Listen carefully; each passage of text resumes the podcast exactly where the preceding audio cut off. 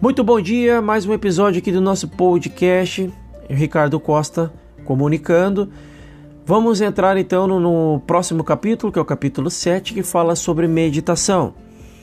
Mas antes eu queria só apenas dar um fechamento do capítulo anterior, porque ficou um trecho aqui de extrema importância, todos são de extrema importância, mas esse eu gostaria de trazer uma reflexão para justamente fechar a questão de que você é o foco.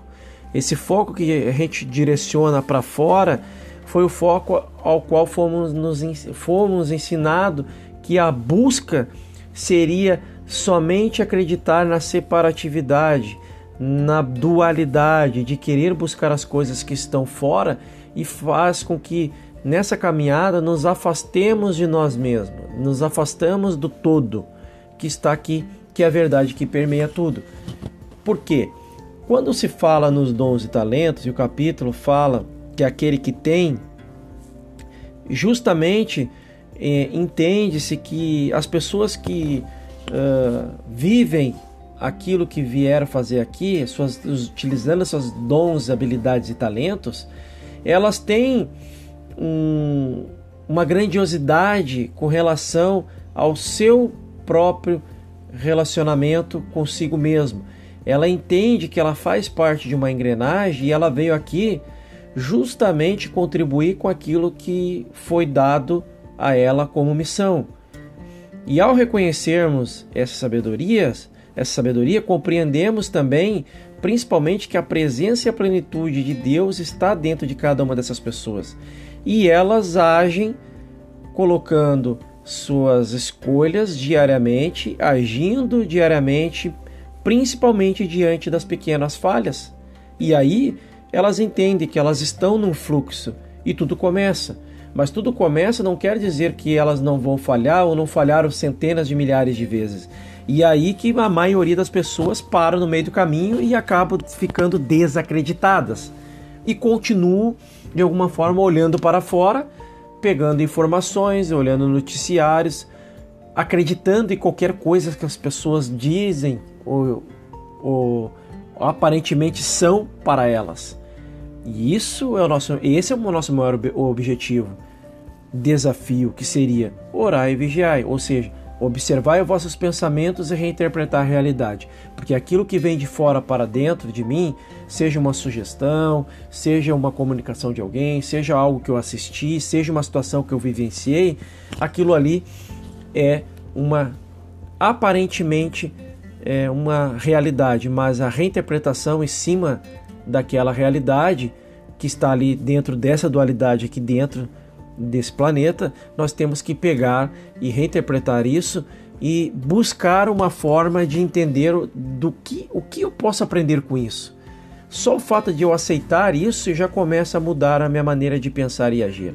E aí eu entendo que pessoas que utilizam muito bem as suas habilidades, elas já entenderam isso. E elas não ficam apegadas a pessoas, circunstâncias e situações. E o que acontece para elas não é para elas, está para elas naquele momento. E se está para elas naquele momento, mesmo que elas não estejam concordando na maioria das vezes com aquilo que é dito, com aquilo que é vivenciado, vivenciado, elas se questionam.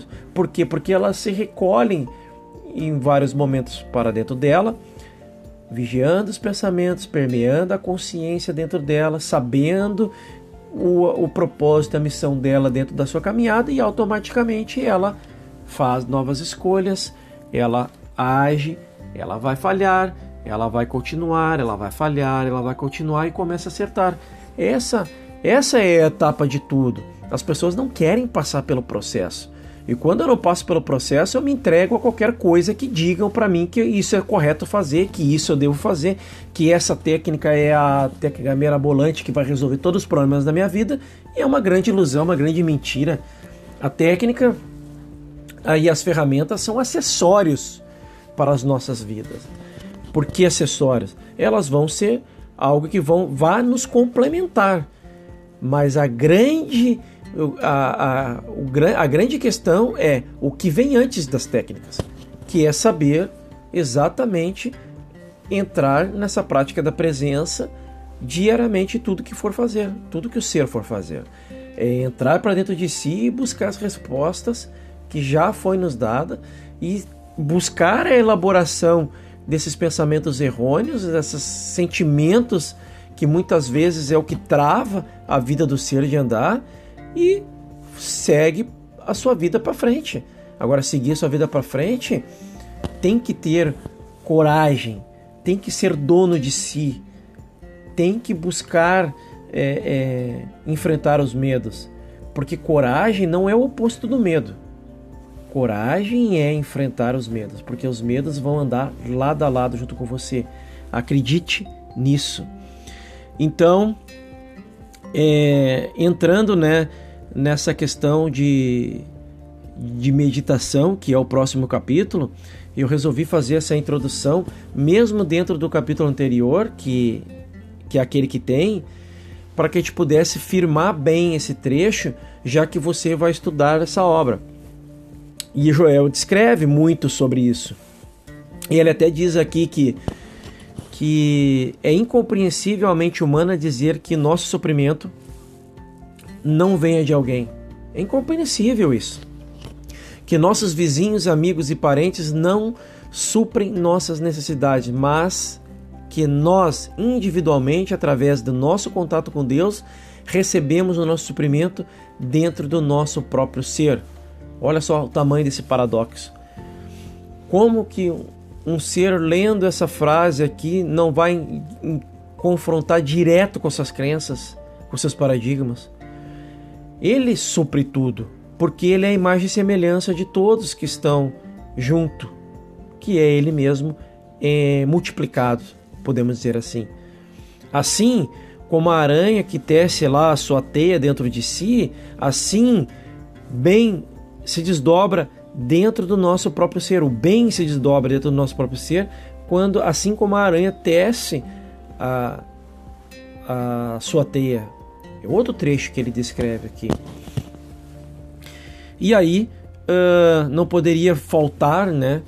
É, esse trecho onde ele diz que o nosso bem vem a nós na hora certa, sem qualquer ma maquina, maquinação humana ou seja, barganha, força que o ser humano coloca, né? E isso significa que não trabalhemos é, de uma forma séria e conscientemente, ou seja, nós vamos continuar onde quer que nós estejamos trabalhando e fazendo aquilo que estamos fazendo, buscando consciência maior, em cima de tudo aquilo que é, está sendo realizado no agora, o agora que existe. Mas a partir de agora, faremos, faremos pelo trabalho em si e não como fonte de sustento. Ou seja, você vai continuar trabalhando sendo como parte de uma engrenagem, porque precisa, o mundo precisa funcionar, mas que ele é que te sustenta. Porque se não fosse assim, como é que. Vamos dar um exemplo bem. Poderia dizer. É, bem comum, né?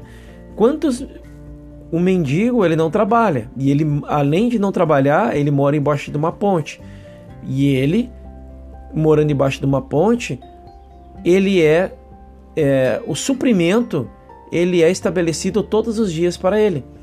E ele não trabalha e ele não acredita nele porque ele não tem uh, talvez as informações para colocar é, o conhecimento na prática e ele é sustentado todos os dias.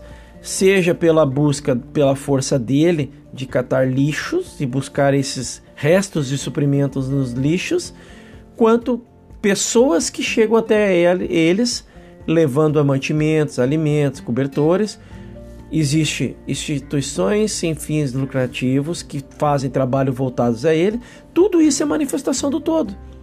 Tudo que está na volta, tudo que rege em volta dele, do mendigo, é uma manifestação do todo para que ele, que ele permaneça naquela condição ali até por algum motivo ele tenha que sair dali, ele tem um despertar da consciência, ele entende que possa é, ser, acreditar mais, a buscar, a ter outro entendimento, a parar de se vitimizar, acreditar que ele está ali por causa da família, por causa de N situações da vida dele.